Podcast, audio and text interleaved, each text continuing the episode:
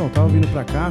Eu tava vindo pra cá Eu tava vindo pra cá e. Eu não tava vindo pra cá. e. Amanda, eu tô morrendo de medo da viagem, sabia? Hum, por quê? Porque eu não tô preparado pra isso. Claro que tá, Você acha que eu tô amor. preparado? Claro. Deus dá o frio conforme o cobertor, né? Então, mas Deus, Deus faz gordo pra não precisar de cobertor também. Amor, vai dar tudo certo. Você tá Vamos preparado torcer. sim. Vamos torcer. É, agora são que horas? São, é perto de 10 já, né? É, eu acho que sim, que eu já tô com sono. É, você já tá com a carinha de sono. Tô. E eu ainda não arrumei minha mala. Tô ajustando agora pra ver as gravações, pra ver se vão funcionar. Mas tá bem bom aqui, eu tô ouvindo o áudio, tá gato. bem profissional. Meu gato tá entrando aqui. Nosso, Nosso gato, gato. né? Não, Dene? meu gato agora. É, agora Meu é Deus, tá subiu a cabeça. Subiu a cabeça. né? Dene, não. Nosso gato. Nosso gato, nosso gato. Amor, é nosso gato. Você vai É viajar amanhã, já vai ficar um montão de tempo longe. Eu tô muito triste com isso, sabia, É, mano? porque eu vou pro Ceará dois É. dias depois, né, pessoal? E tipo, você vai pro Ceará e você vai. Eu vou voltar, ainda vou ficar uma semana sem você. É a primeira vez, assim, que a gente fica. Muito tempo. Depois de casadinho. tempo, depois de casadinho, depois de morando junto. É, né? vai ser muitas saudades. Mas faz parte, né? Eu quero ver minha família também. Ver sua família, vai tentar fazer algum show lá no Ceará. Já mandei mensagem, vamos ver, né? Tomara Mandou? que role, papate. Aí que bom, tem que ficar mais assim, ó. Opa. Mas eu tava me ouvindo bem Tava até. se ouvindo bem? tava, sim. É que tava um pouquinho pra, pro lado. Desculpa. E o que, que você gosta de fazer quando você tá com muito sono, assim? Dormir, né? Dormir. Dormir, ficar mexendo no celular, sem entender nada, sabe? Até que eu não aguento mais e durmo. Ah, é? Eu amo dormir. Hum, Hum, eu amo você, meu eu amor. te amo, lindo. Hum. Ele tem que arrumar as coisas da viagem, viu, pessoal? Eu vou arrumar as coisas da viagem e talvez esse podcast seja gravado em partes. Exato. Então, ó. Umas partes na viagem, né, lindo? Exato, é, é Ai, verdade. ótimo. Vai ser incrível, pessoal. Vocês fiquem ligadinhos, tá? Fiquem ligatinhos. Fiquem ligadinhos. hum, fiquem ligadinhos. Fiquem Ah, então, foi uma vez que eu inaugurei. Foi uma vez surpresa. É, então, Olha que surpresa, coisa. né? E testando equipamento. O equipamento tá O ótimo, hein? equipamento parece ótimo. Eu não tô escutando, então tô confiando Você quer ouvir um você. pouco? Ouve um pouco. Eu tô, eu tô aqui, ó, me sentindo no estúdio. Tá muito bom, amor. Vê, ó. Olha, eu tô Fora, ouvindo, galerinha. tô ouvindo Tá bem ótimo. você, tá ótimo. Tá Tá ótimo. Temos aí uma coisa. Ainda bem que não tem câmera. Nossa, câmera. Não, que apagaram a fogueira de São João de Campina Grande com a gente, Não, né? não tem nem como filmar, pôr, um tripé aqui em casa de tanta bagunça que tá nesse momento, né? Mas é porque a gente tem o dom de bagunçar, é uma coisa incrível. É. Parece um trabalho de 10 homens. Parece, parece assim. Eu, eu fico surpreso com o tanto que a gente consegue bagunçar. Em tão pouco tempo. E foi muito pouco tempo a gente conseguiu, né? A gente é um casal vencedor nesse sentido. Vencedor. Uhum. Meu bebezinho. Eu senti muita saudade sua, tá? Também, lindo. Tô com muito medo desse show, mas agora eu já tô assim no. Vamos lá, vamos abraçar porque dá. Isso. Amanhã eu entro no carro junto com a Mauri Silva. Querido Radical. Radical, eu ia falar, só que eu pensei, será que eu falo? Porque Ah, não, mas essa é uma grande ele vai, piada, ele vai pois perder ele a é. surpresa dessa piada. É, e ele né? é, além de tudo isso, grande radical, querido amigo. É.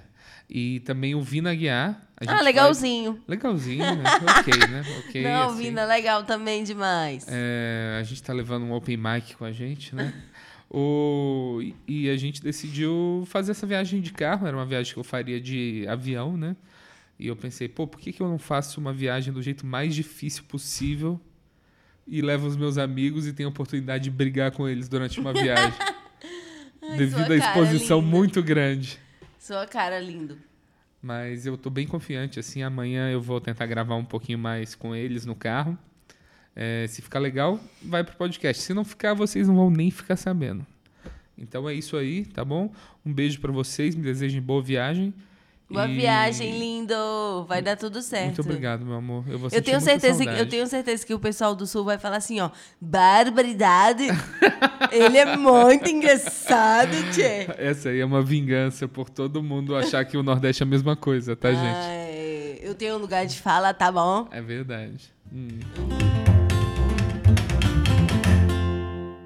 Então, galera, o que aconteceu? Não gravei tudo que eu precisava gravar. Alguns eu até tentei gravar. A gente vai falar disso aqui em breve. É, estamos agora aqui em Curitiba, no nosso segundo show e último show da, da turnê, que era Santa Catarina World Tour. Mas agora tem o Paraná envolvido nessa, nessa turnê, né? Então não tem nome. É, pode ser, sei lá, Torneio dos Três Idiotas, pode ser. Pode ser muita coisa. Né? A gente descobriu muitas coisas legais nessa viagem. Eu gravei um episódio lá no Floripa. A gente gravou uma hora logo antes de eu entrar no meu show, onde eu poderia estar, talvez, passando meu texto e tal. Só que aí no final a gente viu que o REC não foi apertado. Mas eu prometo para vocês que o REC está apertado agora. Esse, essa gravação com Floripa vai acontecer em algum momento no futuro, tá? Vocês perderam uma conversa. Sabe aquele momento que a galera fala assim: ah, essa conversa podia ter sido um podcast? Aquele podcast podia ter sido só uma conversa. Mas eu tô aqui e antes da gente começar, eu tô aqui no, no quarto do Airbnb que o Amauri escolheu, junto com a Mauri Silva e Vina Guiar. E eu vou dar o, a palavra a eles antes de começar o primeiro assunto. Boa noite, gente. É, eu sou a Mauri, eu fiquei muito contente que você não expôs a pessoa que não apertou o REC em Floripa. Não expôs. Muito bom, parabéns, cara. Mas foi um papo legal mesmo. Mas teremos outros, oportunidades não faltarão. Valeu por me convidar. Vina Guiar. Oi, eu sou o Vina. Queria dizer que eu estou muito feliz de ser o primeiro open mic a participar desse podcast. Isso aí. Muito obrigado. É, caiu a qualidade do programa, obviamente. Tá, difícil, tá vendo que tá difícil conseguir convidado, né? O Sartório tá aceitando qualquer um. Mandem o seu e-mail com... porque ele deve te convidar. Então, olha só, eu queria começar com uma discussão, dentre das muitas que aconteceram nesse carro, porque a gente viajou para o sul do Brasil no, no carro de Amaury Silva, radical, para quem está acostumado com esse podcast aí.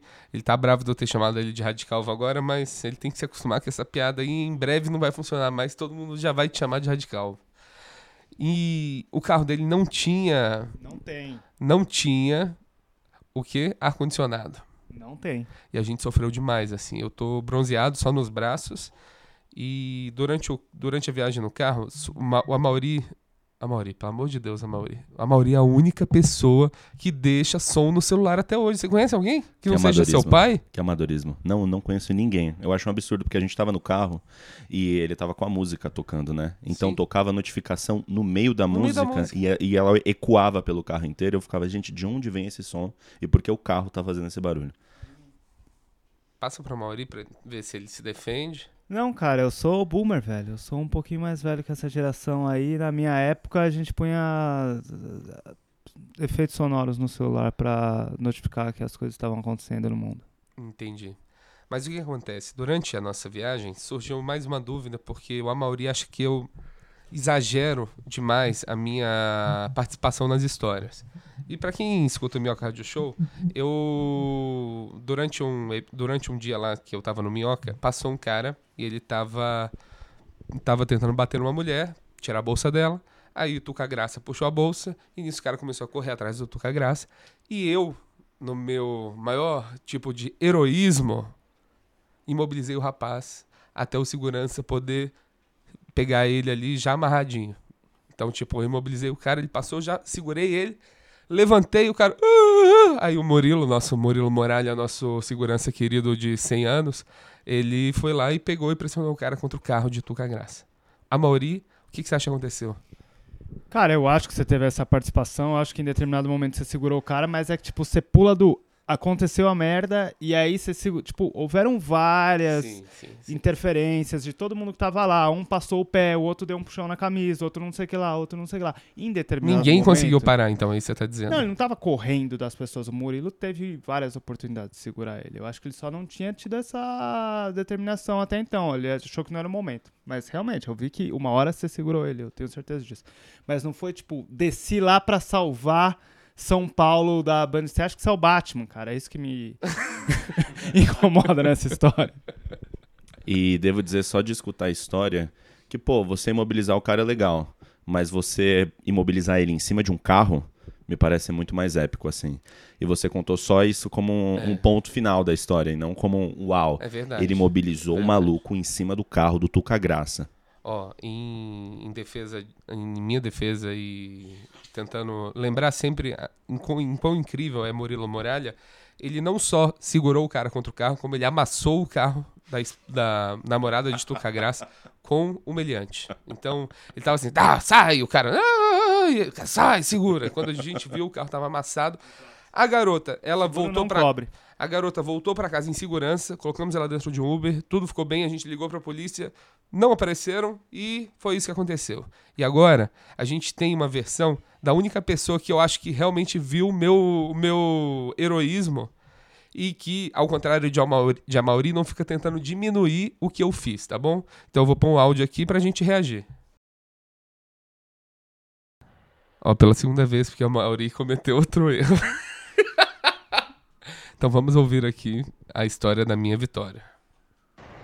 Eu queria aqui fazer o meu relato sobre os, os acontecimentos da, da noite em que o Daniel eh, demonstrou toda a sua sagacidade e potência como, a, como lutador marcial. Eh, tínhamos uma vítima né, de agressão, eh, uma senhora sendo agredida pelo, pelo namorado, eh, que tinha já rasgado a bolsa, e o rapaz veio eh, tentar agredir a moça e Daniel, Daniel Sartório partiu em defesa, deu uma, fez uma manobra eh, com, todo, com toda a sua potência de, de, de lutador marcial, deu um sossega-leão no rapaz, assim, travou, as, tra, travou os braços, foi realmente uma coisa impressionante. Estávamos muitos, muitos humoristas na, que, que testemunharam esse evento incrível. É, eu me lembro de Renata Said, é, Cíntia Portela, Eloá Rodrigues, é, tan, tantos, tantos, tantos amigos comediantes naquele momento presenciando Daniel Sartório. é, realmente num ato heróico, heróico de defesa da mulher brasileira. É, eu sou o Batman, aparentemente, né, Mauri? Eu tenho alguns pontos. Diga. Primeiro é, é, queria dizer que a Thalita é conhecida como a rainha do trocadilho, né? Sim. Mas não sabia que ela era- também sabia, ela era também a rainha da lorota, né? Rainha da Porque Lorota. a forma que ela aumentou essa história, e eu tenho uns outros pontos que o, o espectador ele não consegue ver, mas o sorriso de Daniel Sartório enquanto a história era contada, simplesmente singular. Sabe aquele meio sorriso de canto de boca que só uma pessoa que tá escutando, Orgulhosa, orgulhosa. orgulhosa de si mesma? Eu É, quero deixar claro aqui que eu não escutei isso antes. Eu deixei, poderia ser uma verdade que iria me desestabilizar. e eu, assim, confiei porque eu sei da minha verdade, tá bom? Eu sei da minha verdade. E assim, é, o último ponto é que eu tenho uma divergência na história. O Sartório primeiro falou que era um homem que estava tentando roubar uma mulher, levar a bolsa dela. E a Talita falou que era um namorado tentando agredir uma moça. Ou seja, são dois pesos bem diferentes para uma história. Eu acredito que eu tenha me corrigido e, editor, se eu, me- se eu falei certo e eu vi na. tá errado, por favor, coloca aí. Era uma mulher e o namorado dela. Áudio é incrível de editar, gente. Vocês não fazem ideia do poder de manipulação. Eu tenho Mauri. algumas observações aqui. Primeiro, é, pela retórica do Sartório, a fanfic, quer dizer, a versão dele, que ele sempre tem, pode levar o público a entender que o cara tinha alguma, algum atributo físico. A gente está falando de um agressor de mulher que deveria estar preso e, é, assim, com uma primeira olhada, você já dava conta que ele tinha algum, algum um, comportamento meio particular, assim, algum vício numa droga muito pesada, alguma coisa do tipo. A gente tá falando de um cara de 15 quilos. É é basicamente isso que eu tô falando. Só pra ele não não construir conseguiram, toda essa então, história. e- Se o, parar ele? se o é, ele era um cara rápido, ele, ele era larápio, assim. Sim, sim. E co- co- corrigindo esse lance, ele realmente, o, num primeiro momento a gente achou que ele ia roubar a mulher, porque ele deu um puxão na bolsa dela. Depois a gente entendeu que ela tava tentando, ela tava brigando com o namorado e ela tentando fugir, o namorado puxou a bolsa, como quem diz, quero ver você ir embora sem sua bolsa. E daí o Tuca tava do lado, e esse sim, um grande herói, também com 15 quilos, Tuca Graça, um grande herói. Tuca claro, Graça. claro. Tomou a bolsa do cara, porque a nossa interpretação foi, o cara tá roubando a bolsa da mulher. O Tuca pegou a bolsa, O, como quem Tuca, diz. o cara com 15 quilos e o Tuca com 7,5 kg, pelo menos, assim. porque ou o cara era alto. É, o cara, o cara era alto. é. O verdadeiro Davi Golias dessa história, né? Exatamente, cara. E eu acho que o Sartório passa por Golias do lado daquele cara. É o Davi Golias e o Golias 2. Golião. E o irmão, do- irmão do Golias, cara. Agora eu faço um convite a gente ouvir aqui como foi solicitado esse áudio a Thalita Halliday. Porque, primeiro, a Thalita Halliday ela é uma pessoa muito educada, muito gente boa. Eu tenho certeza que se eu falasse pra ela, Thalita, é, me conta o dia que eu arrebentei naquele show X, ela vai vir e vai mandar um áudio falando, corroborando com a minha versão, porque ela é uma pessoa muito educada e solícita. Então, a minha questão é, como foi questionado, como foi pedido e aí vocês veem se nessa, nessa solicitação do Sartori existe já um viés, já esperando uma resposta específica, porque você sabe, né? Com a pergunta você pode facilmente influenciar o que vai ser dito. O Sartori está levantando lá o pedido e vai rolar agora. Ó, como eu sou uma pessoa, que eu sou um livro aberto, né? Todo mundo sabe.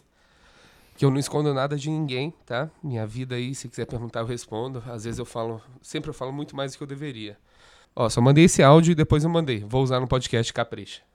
Thalita Halliday, como você está? Olha, você é a testemunha que eu tenho no caso lá do, do bandido na frente do Minhoca.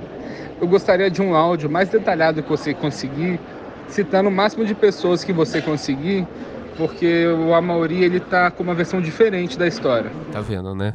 Esse é o caso Evandro. Ah, aqui eu vou passar pro, pro Vina que ele tem uma observação, mas só pra dizer, a gente não sabe das conversas prévias que existiram, que houveram entre Você acha que eu plantei isso, né? Sartório e Thalita? Eu acho. Eu acho que é injusto Ah. o Sartório trazer isso pra cá e a gente não tá com o Vitor metaforando aqui do nosso lado, Ah, que seria o único capaz de decifrar. Mas assim, fazendo de uma maneira muito amadora, ah. vocês conseguem ver o tom de comando que ele tem durante todo o áudio? O tom de pressão que ele coloca? E depois, vou usar no podcast. Capriche. Pode não parecer muito pra uma pessoa. No meu, no meu podcast, né? Não vou mandar pro podcast do Amaury. É, Eu vou usar porque no não, meu não existe podcast. podcast do Amaury. Se existisse, poderia ser no seu. Então. Mas aí, é, bom, tudo bem, prossiga. E, gente, queria dizer uma coisa. Eu, como um open que estou nesse podcast, eu tô me sentindo muito pressionado aqui, por estar aqui. Então eu acho que qualquer outra pessoa, qualquer outro comediante que recebesse essas palavras de Daniel Sartório, ela não, não estaria 100% fazendo algo de bom grado, trazendo a pura verdade. Assim, e eu queria dizer ao espectador que eu tô correndo um risco aqui, de nunca mais ser chamado por Pode estar contrariando. Não, Então, assim, A gente sabe que o Daniel é um grande gatekeeper da comédia. Ele é editor-chefe da Minhocazine, Ah. ele é da família do Clube do Minhoca, que é um dos clubes mais Entendi. legais aqui. Braço direito e esquerdo de vários comediantes aí, que eu não vou citar nomes, vários comediantes que são exponenciais aí da, da cena nacional. Então, assim, quem vai contrariar, né, cara? É. Sabe? Quem quer ser mandado pro gulag da comédia? Tomar tenho- banho gelado e apanhar de vara de Mas marmelo. pra vocês verem que eu tenho muito poder, que com todo esse controle que eu tenho da cena assim, eu não consegui colocar o Amaury lá dentro. Ele tem razão, cara, ele tem razão. É Então uma eu acho que meu poder impossível. talvez não seja tanto. Então, você, pessoa que vem de fora, fala assim, ó. é, Por que, que você não me marca, Daniel? Me marca lá, não sei o quê. Eu não consigo, tô tentando marcar o lá, tem um tempão, ele não fez ainda, e ele vai fazer. Eu Show nenhum lá? Não fez show nenhum lá que eu me lembro. Caramba. Mas vai fazer, eu tô assim, insistindo, falando, gente, vamos chamar ele. Tá. Tem mais gente que eu tô chamando, não é só ele. Não sei se vou deixar o nome dele aqui. Talvez eu só bip, né? Pra deixar o. Cara, mas não foi nada demais que você falou. Não, mas é porque tem mais gente que me pede também. Ah, né? entendi. Tá. É, a gente vai continuar falando desse, de outra, outros grandes êxitos da sua vida. Ó, ou a gente vai... Eu acho Qual- que a gente poderia falar de um grande êxito da vida divina, que foi ser convidado para uma turnê com dois monstros da comédia, Obrigado, cara. sendo ele um deles. Ó, o que acontece, gente? O- eu e a Mauri, a gente vai fazer sete anos de comédia agora. A É Mauri aí. uma semana menos do que eu, como vocês sabem, né? Verdade. Por isso que não melhorou tanto ainda, mas essa semana aí um Tô dia vai passar. atrás. E Vina, tem o quê? Quanto tempo de comédia, Vina? É, eu tenho dois anos. Eu comecei em fevereiro de 2020, É. um mês antes de estourar a pandemia, lá em São Paulo. É o que eu chamo de core open, né, gente? Os opens que começaram a fazer durante os tempos de coronavírus. Muitos fazendo show ilegais, eu me lembro, viu, galera? E Vina, você então deve ter aí, juntando, tirando o tempo de pandemia e tal, você deve ter umas duas semanas de comédia. em tempo de show, E a gente. E, e como eu não sei se eu tinha explicado no, no, no- que eu gravei com a Jéssica antes de vir pra cá, é, eu, eu troquei a minha passagem de avião pra vir pra fazer essa turnê pelo dinheiro pra vir de carro. E eu pensei, vou chamar meu amigo Amauri. E o Amauri falou: a gente precisa levar o Vina. Peço perdão pelo vacilo. E a gente, depois de muita discussão, a Mauri me emprestar 50 mil reais. Vina veio. Que eu passei pro Amauri, então fechou um ciclo aqui. Vina veio. E eu queria saber, do seu ponto de vista, o que que você achou vendo essa turnê e como o que, o que seu, seu pensamento inicial sobre isso tudo. Ah, cara, eu já tinha vindo pra Floripa, né? É, em julho, eu acho, que eu peguei umas férias do trabalho e decidi tirar um tempo, viajar. E eu aproveitei pra ir pra Floripa, porque tenho muitos amigos comediantes e fazer comédia lá, né? E eu acho que é fazer esse tipo de viagem é um momento de muito aprendizado, assim. E é muito louco, é muito aprendizado em pouquíssimo tempo. Às vezes é até difícil de processar. Porque você faz um show em cada lugar, é, ainda mais essa viagem que a gente está fazendo agora, né? Que a gente fez Floripa, e de repente a gente está em Blumenau, e de repente a gente está em Curitiba, e cada lugar a sua maneira, é, cada show também, acho que em Floripa, já que a gente. Nós temos dois shows em Floripa e vamos fazer dois em Curitiba. Vão ser dois lugares que a gente vai sentir muito como é que é a diferença show a show também dentro do lugar. né? Mas é um espaço, assim, de muita aprendizagem, é, de entender públicos diferentes, é, cenas diferentes e também se relacionar com comediantes de lugares diferentes, que também é uma coisa muito, muito legal, assim, entender pô, o que, que esse cara tá fazendo que tá funcionando aqui e como é que, quando você volta para São Paulo, você vê, tipo, o quão dentro de certa forma, uma Sim. bolha nós estamos, assim, saca? E é muito interessante que o- a comédia é engraçada nesse ponto, assim, que a maioria a gente com sete anos e tanto e tal, tal. A Vina com duas semanas e tal. Primeiro show no Floripa. Quem saiu vitorioso de nós três? O Vina deitou, mano. Vina deitou. Deitou. Deitou. Com esse apelo Santa Cecília dele, esse É. bigode bissexual. Deitou. Nossos anos de experiência, minha hora de material, nada, Nada, funcionou. pra nada. Funcionou. É, o meu, meu show foi um pouquinho melhor e tal, e tal. Não, não queria expor a maioria assim. Não, aquele lá Mas eu foda. fiz mais tempo também, né? Então tem essa vantagem. É, mas foi muito interessante essa viagem, né? Que eu acho que é uma, é uma compressão de uma experiência de comédia. Em, a gente tá desde, desde segunda em viagem, hoje é sábado. A gente claramente já tá se odiando, né? Sim, ficou A- claro. A, gente teve vários momentos na viagem incríveis, assim. Vocês Uhum. precisam ver o brilho no olhar de Amauri ao ver um gavião. É verdade, eu fiquei empolgado. A criança do ABC viu uma. Um, um- uma eu esqueci, Opa, é uma ave. uma ave. Mas eu falei um avião? Gavião? Um gavião, É. tá. Que eu esqueci a palavra gavião agora. Entendi. Covid, galera. E eu nunca tinha visto alguém assim tão genuinamente impressionado com um bicho, sabe? E o que, que você acha disso, amor? Cara, é, eu, vou, eu tenho duas coisas a falar. Primeiro, realmente, ele tem razão. Eu fiquei maravilhado com o gavião que eu vi. Mas, em minha defesa, pra não parecer só um menino tolo de São Bernardo do Campo, ninguém mais no carro viu o gavião. Quando eu apontei, meio que já tinha passado, estrada correndo. Então você acha que se a gente tivesse visto, a gente ia ficar tão impressionado quanto? eu acho que vocês ficariam minimamente impressionados. Porque era um gavião muito particular, cara. Parecia de filme. Era tipo. Era muito. Tipo, ele era grande, ele era muito imponente, assim. Eu já, já vi bichos, mas não. Mas, bom, foi Eu legal. já vi um gavião pegando uma galinha no, no galinheiro lá do, do- da casa dos meus pais. E você nem se impressionou. Não, achei bem maneiro. Ah, assim. então, tá achei vendo. bem maneiro. Mas eu não fiquei Porque tipo. ele tava armado "Uau!" tentando atirar no avião, então pra ele foi. "Ah!"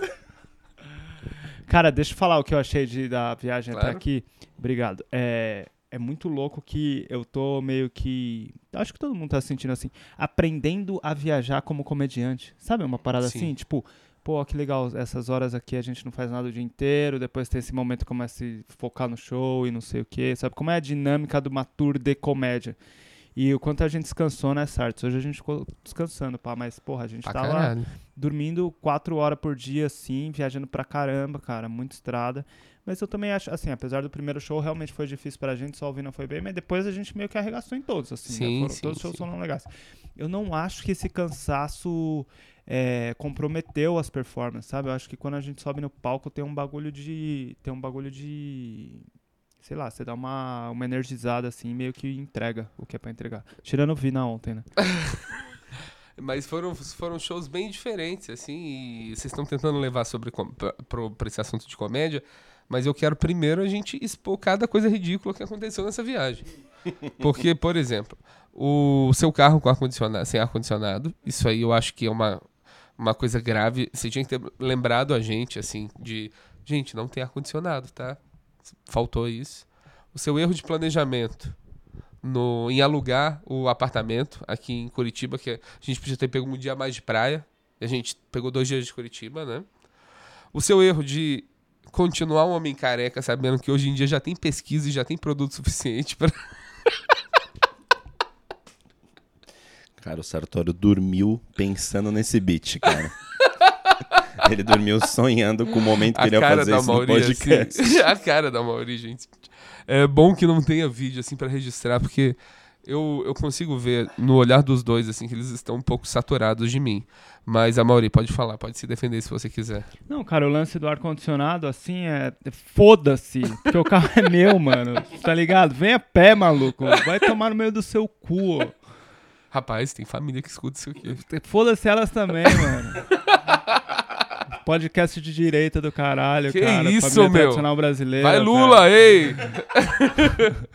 Não, sério, gente, eu realmente não tenho ar-condicionado no carro, porque ar-condicionado pra mim não é uma questão, cara. Assim, uma que é mais caro, carro Sim. com ar-condicionado, mas ar-condicionado pra mim não é uma questão. O Sartório, a gente, Você não gosta de revender o carro, né? Infelizmente, a gente dividiu alguns quartos, eu e o Sartório, Sim. nessa viagem. Mano, ele dorme com o ar-condicionado no talo. A gente acordou fungando o nariz, tipo, três dias seguidos, assim, e ele não desiste, cara. Ele quer dormir num freezer, e foda-se. Tá É, eu quero a temperatura, a temperatura estável. Eu não gosto de deixar a natureza ditar a temperatura que eu vou viver. É isso. Mas eu queria dizer que eu também fiquei surpreso do quão quente está no sul do país.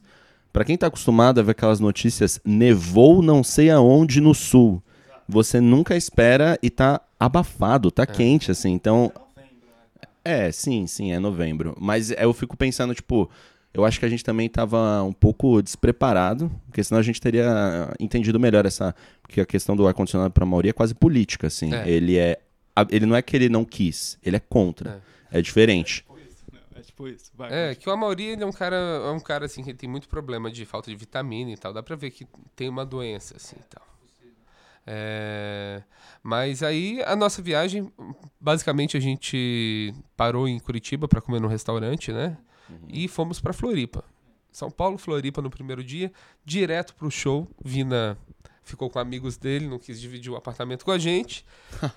mas Nossa, não quis dividir o apartamento com a é gente. verdade, porque você tava lá, não, não vou pagar, que eu queria que você dividisse a grana também. Olha só. Que aí que é interessante.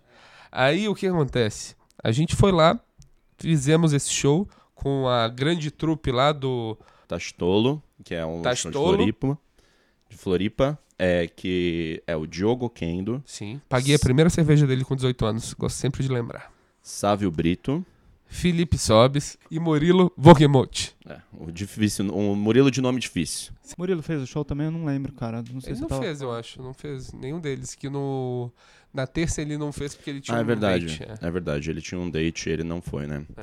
Prioridades. prioridades. Perdeu uma oportunidade de ver uma criança atrapalhando o show inteiro. E tivemos uma participação especial também de um comediante de. é, o Yuri Tavares. Sim, Yuri Tavares. Foi Yuri muito legal Tavares. esse cara. Muito legal. Que ele é um comediante. De onde ele é? E teve também o Luan Lima, né? É, o Luan Lima ele é um comediante lá de, lá de Floripa, né? Da última vez que eu fui, eu também fiz show com ele. E ele é Luan Lima, só que sem N. Só o. É, Lua. Lua Tio. Ah. Pra facilitar achar ele na internet, né? Ele também é um comediante que fez artes cênicas. Olha. É. Tá, tá crescendo o seu povo, né? Né? Você viu? Saiam, eu quero ser o único. O... E foi muito interessante, cara, a gente vê, vê todas essas diferenças, né? Que a gente pegou todo tipo de casa. O Floripa já é um lugar bem grande, assim, cabem umas 200, 300 pessoas e pode a situação pode se complicar mais fácil, né? Porque é mais gente e o espaço é maior, o teto é mais alto também.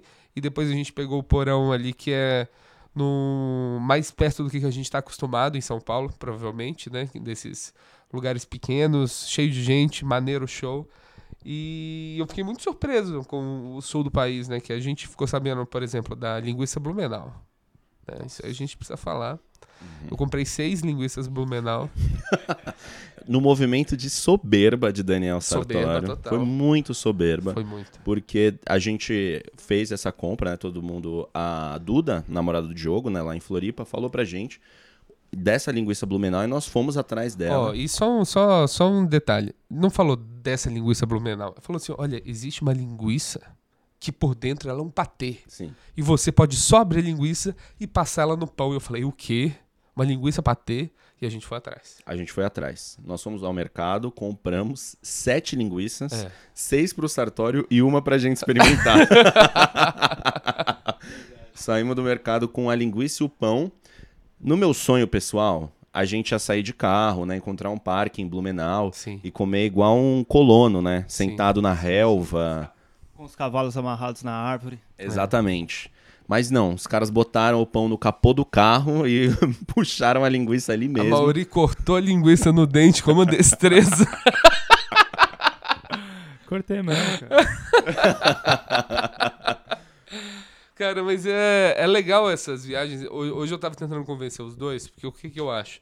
A gente faz essas viagens de comediante, é muito fácil a gente ficar à toa e não vivenciar muita coisa diferente, né? Então, por exemplo, na volta, eu tava doido pra andar naquela grama mais fofa do mundo que a gente passou. Que depois eu comecei a desconfiar que era arroz, né? Que É, era um um, campo de laguinho, arroz. um campo de arroz. Com Hum. certeza era um campo de Com arroz. cer- Eu, eu, visualmente eu acho que é um campo de arroz. Entendi. Mas parecia assim, a grama perfeita, sabe? Se eu fosse uma vaca, eu teria sonhos com aquele lugar. E hoje a gente tá no hotel, que ele, no, no Airbnb, que ele é na frente de um estúdio de Krav Maga.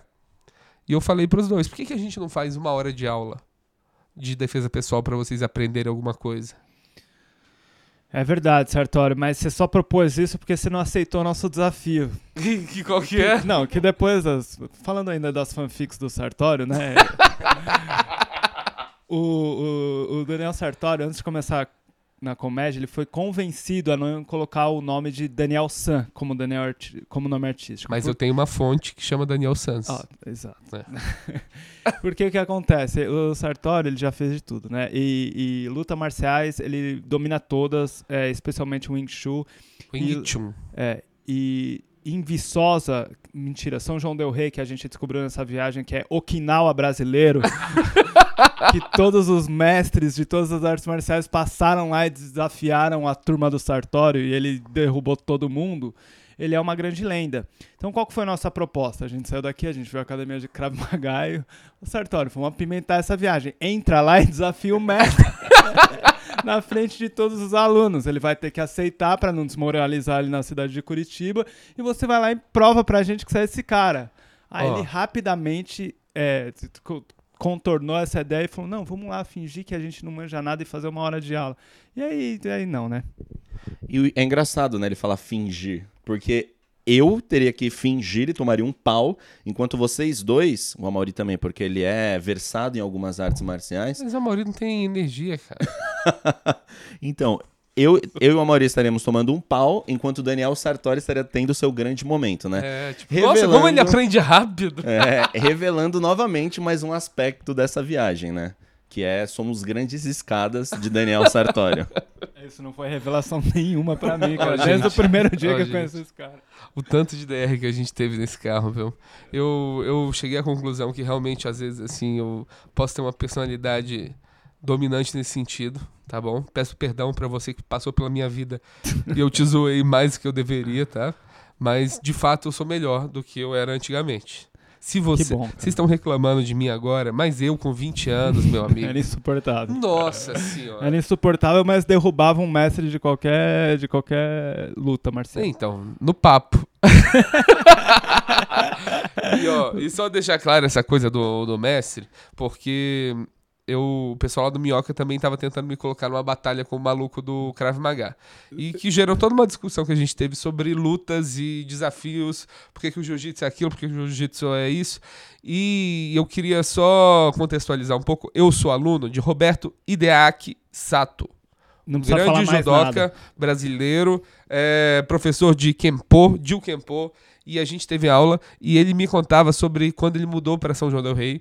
E lá ele teve que. Ele foi desafiado por todos os mestres da cidade, porque era assim: você chega na cidade, você monta sua academia. Se você tomar um pau de alguém, você tem que ir embora e vai montar sua academia em outra cidade. É assim. Então você tem que dar sorte de só ter fracassado na cidade que você vai. E em São João del Rei, como é uma cidade que não tem fracassados, né? Tinha um capoeirista lá que ele dava, que ele arremessava navalhas. Sabe essas navalhazinhas da Gillette? Ele ficava com elas na mão assim, no pé, e passava o pé, passava dar uma facada, aí jogava e eles lutaram e Roberto Sato ganhou Uhum, dentro de várias outras batalhas. uhum. E eu não acho que eu poderia vencer um mestre porque eu não estou treinando. Porque se você me der seis meses é, para treinar, tipo, Daniel, suas contas estão pagas, você precisa só treinar. Eu acho que eu ganho do Logan Paul. Cara, que legal. É que eu tô com uma observaçãozinha engatilhada aqui. As histórias do, do Sartório sobre São João do Rei são ótimas, assim, como você, quando você escuta. Mas se você substituir os nomes por nomes orientais e substituir as navalhas da Gillette por estrelinhas ninjas, é copiadaço do roteiro do primeiro e do segundo Ip Man, cara. São as mesmas histórias do mestre que chega e desafia. E na Cara, cidade- Shakespeare, Shakespeare. Ele só mudou isso o é nome das Shakespeare. pessoas, Shakespeare cara. é a mesma coisa até hoje, a história se repete. Mas pode falar. Não, é só é isso que causa desconfiança na, na, na veracidade das Ó, suas histórias. lembrando, lembrando também que eu tô a quatro níveis do Ip Man, viu? Lembrando disso aí. Quatro, tô quatro graus de separação. Se- e se nós te dessemos giletes, você Sim. acha que você queria- seria capaz de derrubar o homem do Krav Maga? Se eu treinar antes, sim. Se eu treinar jogar gilete assim, ó, que tem que jogar tipo, tipo um instalar de dedo, sabe? Você joga gilete. É um treinamento que você precisa, né? Gente, se você der gilete pra um pivete de 6 anos, ele derruba um cara do Krav Maga. Cara. É só ter força de vontade. Só que o Sartório precisa treinar antes, cara. Quero deixar registrado aqui que o Mauri falou que uma criança derruba um cara do Krav Maga. A Mauri Silva Com uma gilete? Silva.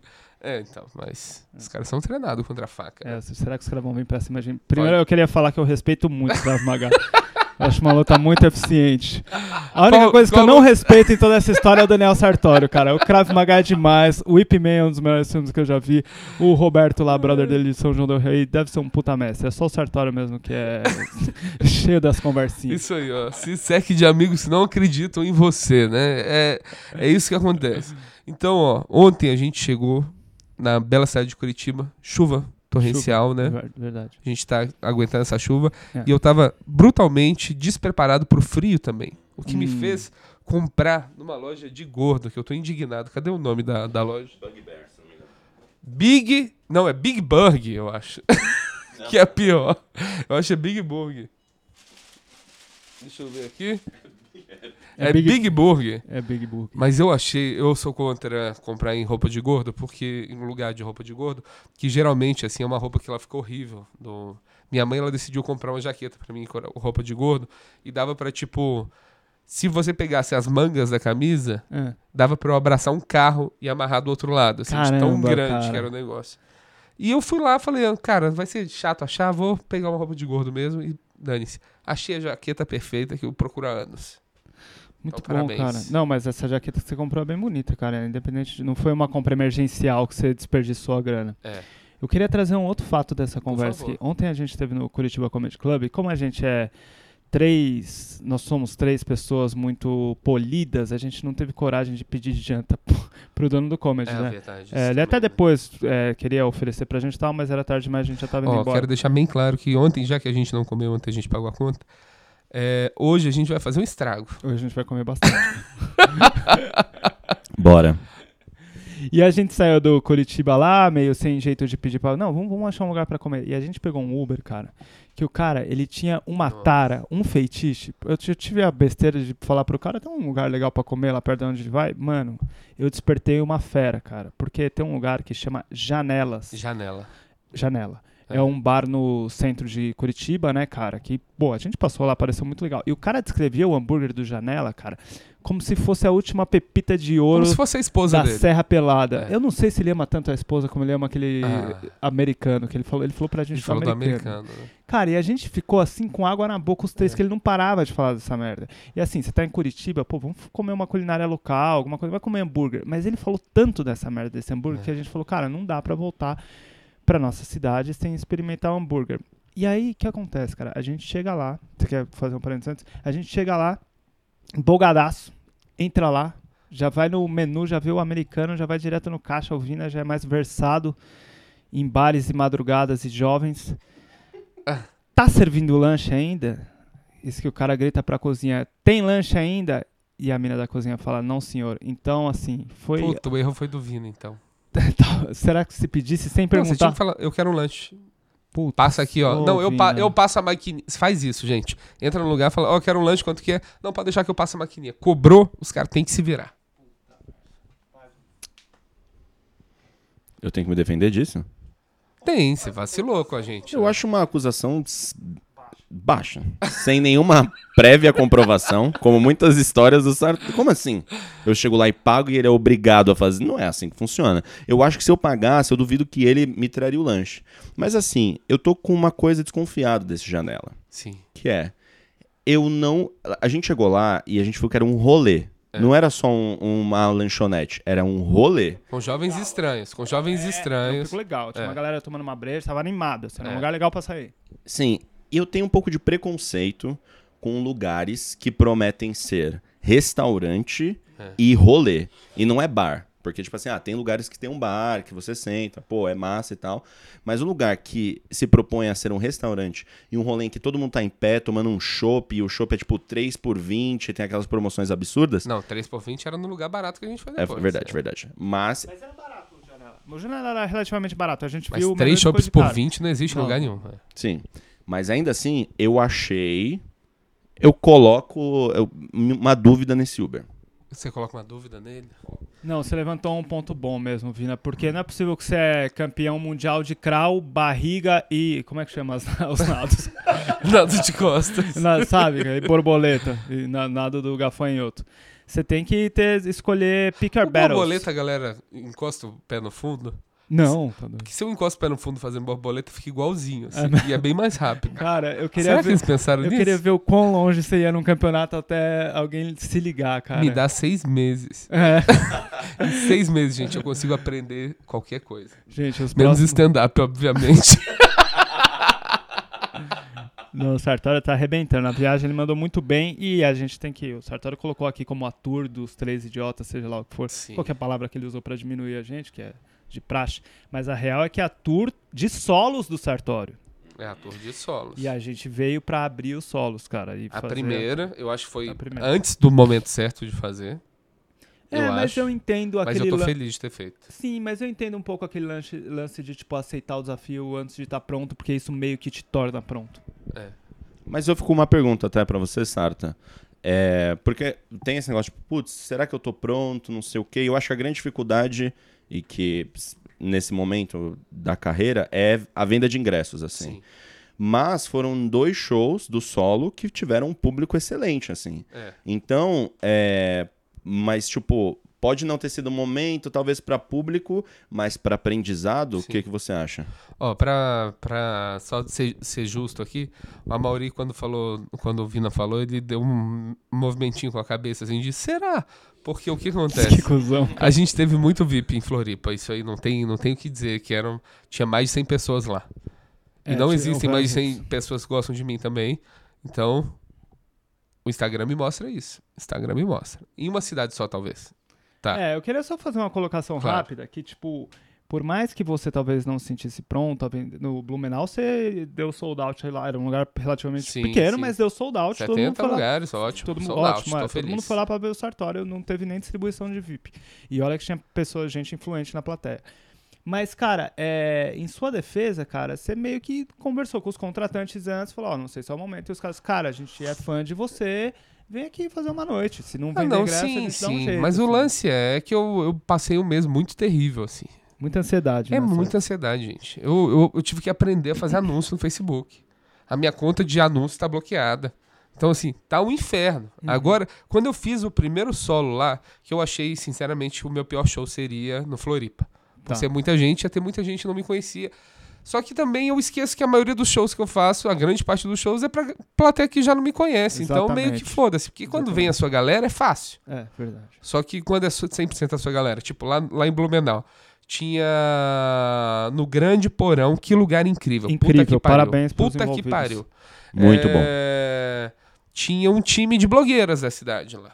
Que legal, cara. E eu tenho um grande série, que eu com certeza eu acho que elas não me conheciam, elas riram de algumas coisas, só que em algum momento eu entrei num- numa parte do meu set muito importante que eu critico blogueiras. Então eu acho Hum. que eu pode ter afetado alguma coisa ali. Me perdoem, não era nada direcionado a vocês, mas também Ninguém Acho um mandou pouco elas serem blogueiras. né? nós somos blogueiros, né? A gente É. critica, mas eu tô, eu tô tentando aumentar meu nível de stories. sim, sim. Talvez Tenta- elas tenham conhecimento que a gente não tenha. É, você tá aprendendo a lidar com a câmera, né? É verdade. Eu diria que eu sou o único blogueiro dessa viagem. Você é o melhor blogueiro, com certeza. Com certeza. Eu diria que eu sou o único blogueiro dessa viagem. Muito obrigado. É. Não, eu tenho uma inveja do Vina, que é um negócio geracional, que eu tava com o Sartori observando ele de longe e comentando que ele tem um negócio de tirar selfie, fazer pose, e tudo, tudo vira uma história, tudo vira alguma É, coisa. O cara tem uma capacidade de viver num grande Big Brother da vida real, É cara. que, é que, tipo, Que a gente, a gente 40 pergunta anos. um negócio assim, fala, Vina, você vai em tal lugar? Se eu falo isso pra Mauri, a Mauri manda só, não. O Vina manda uma foto fazendo um joinha pra baixo. Exato, e uma justificativa, tem uma legenda. Olha a minha É. cara quando você fala, não sei o que, pá, É, Lenny é Marx, muito não sei o que lá. trabalho. Eu sempre. Eu, eu me divirto muito fazendo essas coisas. Eu acho que o difícil é, é porque. Tipo, muitos amigos meus veem que eu faço muitas stories e acham, tipo, ah, nossa, né? Já tive muita gente falando, nossa, que saco, né? Ah, ficar fazendo isso e tal. Mas eu me divirto muito. Eu acho engraçado. É, então. Eu acho divertido. Eu gosto muito quando as pessoas respondem, que você troca uma ideia com as pessoas, sabe? Então eu acho que tem esse aspecto do tipo. Fazer até se tornar divertido, sabe? É, com certeza. Eu acho que esses amigos aí que não apoiam é tudo amigo paia também. Eu acho. Não, e eu acho bem louco esse bagulho que o Vina faz, porque ele meio que tá pronto, sabe? Ele, tipo, o dia que ele virar um comediante de sucesso, não vai ser. Ele já sabe lidar com a parada. Se Ele, fala bem na não frente. desistir faz também, história- né? É, ele desiste a cada É, duas semanas, ele então. desiste. É, É, então. ele já desistiu algumas vezes. Vamos ver, vamos E ver sigam, se continua. Ó, arroba outro Vina. Dá uma olhada lá que vocês vão ver que ele lida muito bem com a câmera. É porque já tem um Vina na Tailândia e ele roubou meu arroba. e por então. que na Tailândia? Por que, que você faz essa piada da Tailândia ainda? Porque é realmente da Tailândia. Ah, Tem um cara que é o arroba Vina e ele está na Tailândia. Você considerou ir até lá e pegar seu arroba de volta? Cara, eu pensei, mas eu acho, eu fico com medo que ele loot box tailandês. terra mas assim. É. me dá seis meses.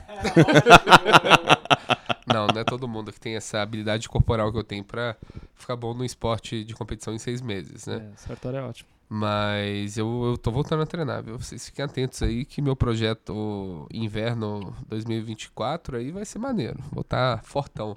É... A próxima tour que a gente fizer com o Sartório vai ser de comédia e pancadaria. vai... vai ser, ele vai entrar no comedy e falar, eu tenho um solo! E na academia falar, eu vou espancar o mestre!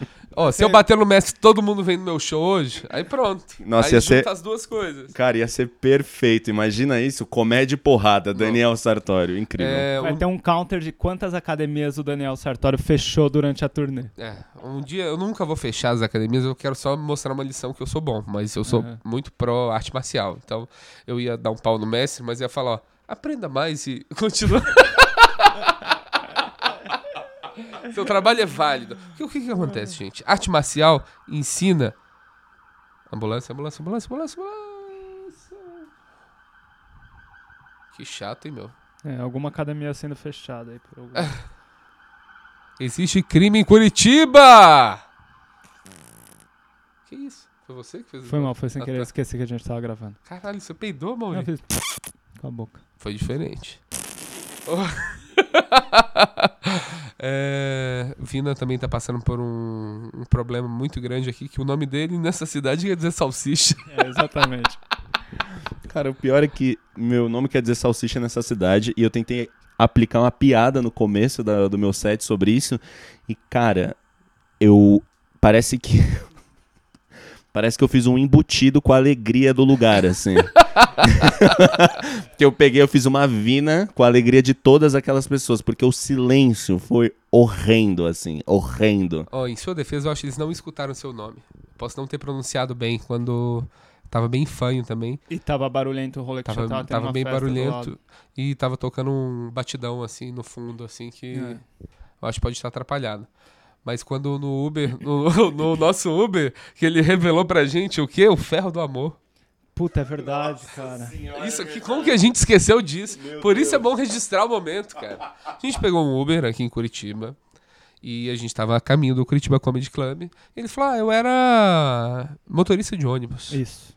Aí a gente falou: Ah, maneiro, e aí? Aí ele, ah.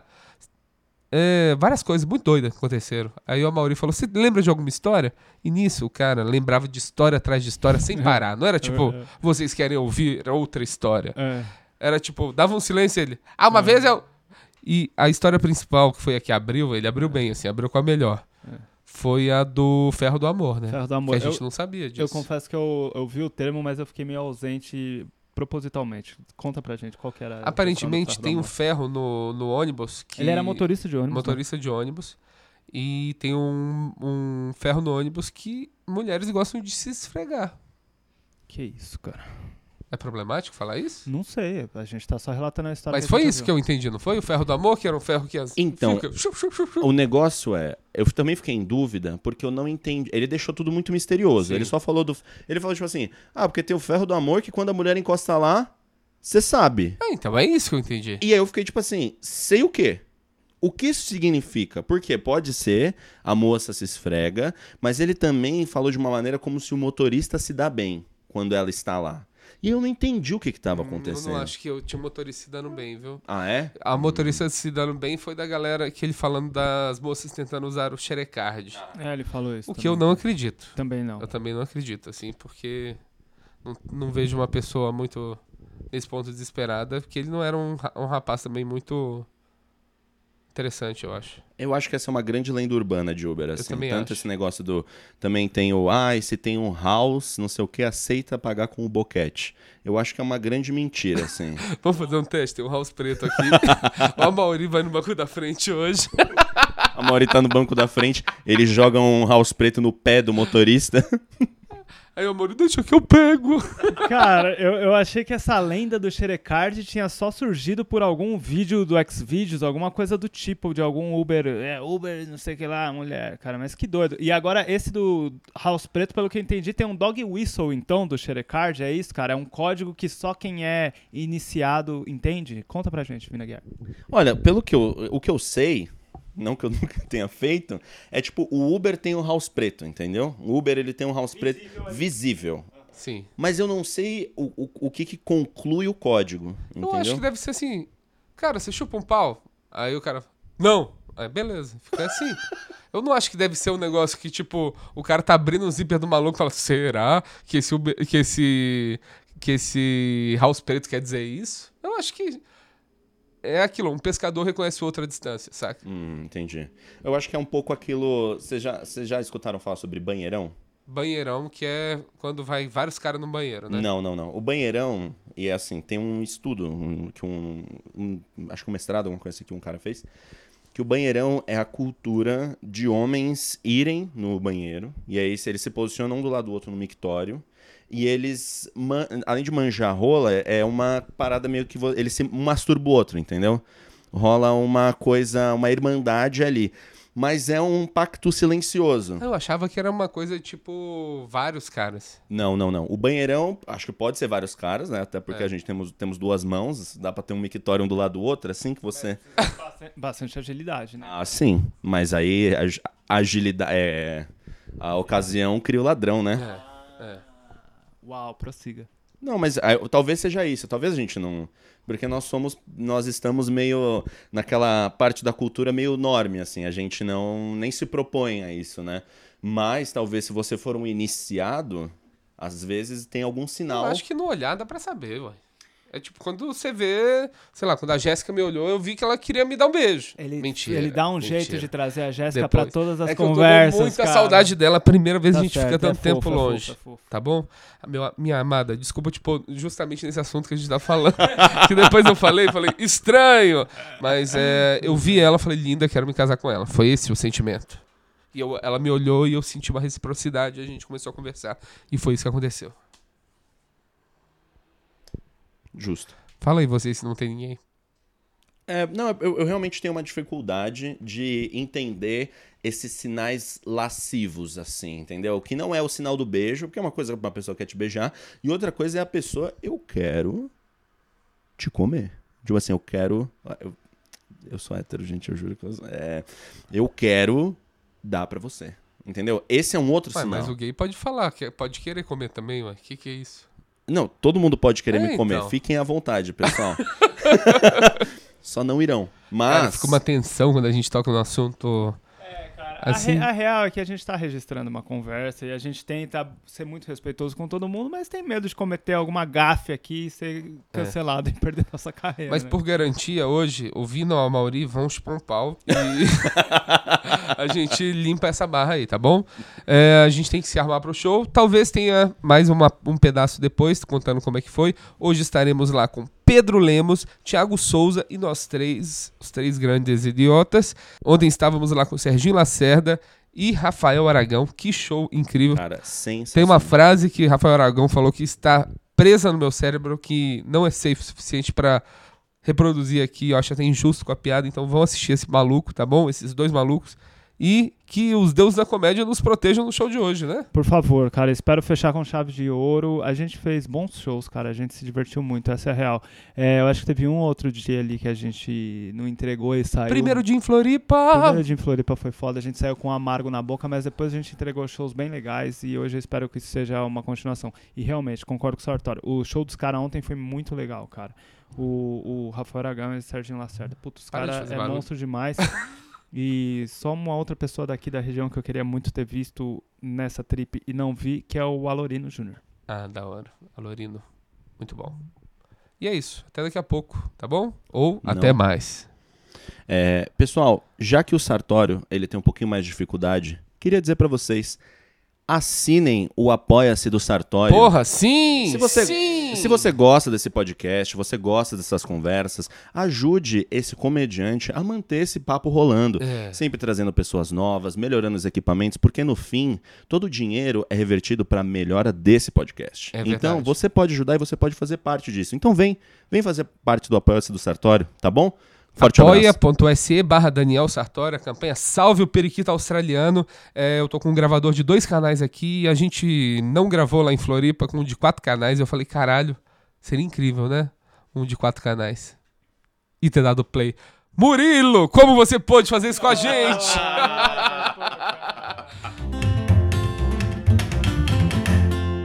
Esse é o. Tava vindo pra cá After Hours.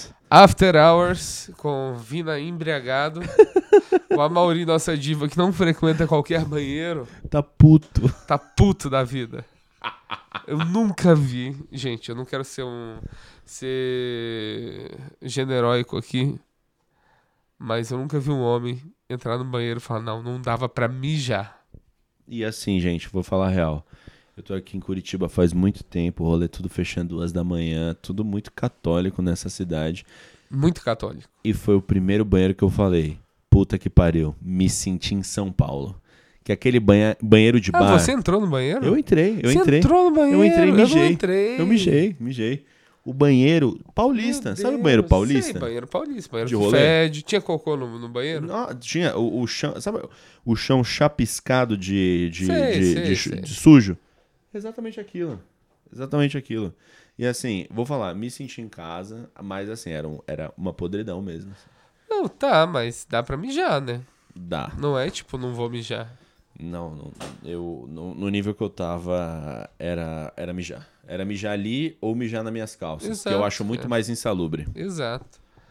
E o que, que você achou do seu show, hein, Vina? Como é que foi nosso show hoje dos três?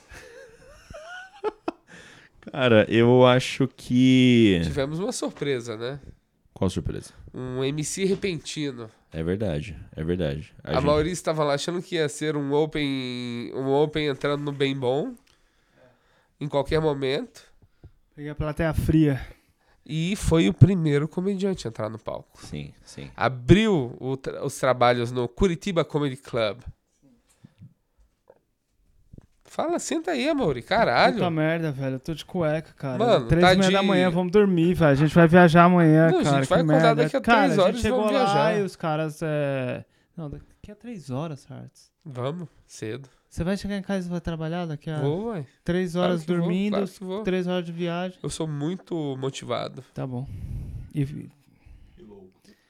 É, cara, os caras é, meio que estipularam lá que a gente. Essa ordem aí foi isso, né, cara? Peguei Então foi você abriu, eu Vina, abri, chamei o Vina Guiar, Vina chamou o Thiago o Souza, Thiago Souza chamou arrebentou, o Thiago Souza chamou o Sartório, o Sartório chamou o Pedro Lemos. Os dois locais muito bons, muito, Muito fã, bons. cara. Os caras mandam muito bem. Muito louco pensar que tem uma galera que realmente tem muito tempo de comédia, né? Muitos anos de comédia. 14, muita, 14 muita anos. experiência, velho, 14 muita anos. experiência. Cara, é que assim, antigamente eu achava que seria. Imagina quando a gente tiver quatro anos, sei lá. Sim. E, tipo, a gente tem sete anos. E não sei, eu não me sinto. A gente tem muito- 7 anos e o Vina deu um pau na gente em Floripa. Em Floripa ele deu. Sete Mas anos. só com- lá, viu? Com dois Só lá. anos de pandemia na metade. Né? É verdade, com dois anos de pandemia. Hoje eu dei um pau de novo. Tô bêbado. Não, não deu não, Vina. Não, acho que de nós três ele foi melhor. velho. Que isso, Ah. tá maluco? Sério? Não, desculpa, isso daqui vai ser cortado porque foi simplesmente minha soberba falando por 5 segundos aqui, mas tudo bem. Não, não achei, não achei que ele foi melhor, não. Cara, assim, ó, o meu show. Eu, eu tô muito satisfeito com o meu show hoje. Hoje eu falo assim, eu fui muito bem. Eu fiz 20 minutos. Fez E ali bastante, né? eu. Ali eu. Se eu tivesse saído nos no 5 minutos, eu teria ido muito bem também. Dessa vez eu. Eu preciso aceitar minhas vitórias. Hoje foi uma vitória. Não? Cara, eu acho que você tá com uma cara que eu nunca te vi assim, cara. Um grau de cansaço, assim, que eu nunca vi sua cara nesse ponto. Eu tô assim. bem cansado. Exato, bem mas eu cansado. tô, tô feliz de ver seu commitment. com Commitment, podcast. com certeza. Chegou com com as pessoas que apoiaram depois da mensagem divina, tá? Que aqui em Curitiba É, quer dizer é salsicha. É, se tiver É. usar de vinheta, aquele trecho que ele gravou, pô, apoia, passa. Para de bater na mesa, Mauri. Como que você não consegue não fazer barulho durante o Boa podcast? noite, gente. Obrigado. Bate aqui no meu braço, Amori. A Mauri, seu cabelo não vai crescer mais rápido se você dormir agora. O Sartório tá usando de golpes baixos pra ver se traz o Amaury de volta ao podcast. É, mas não, eu acho que foi um. Vou dizer uma coisa. Acho que foi um bom show Bom show. de finalização da turnê como um todo. Fiquei feliz é, de- por todos nós, assim, porque realmente foi o.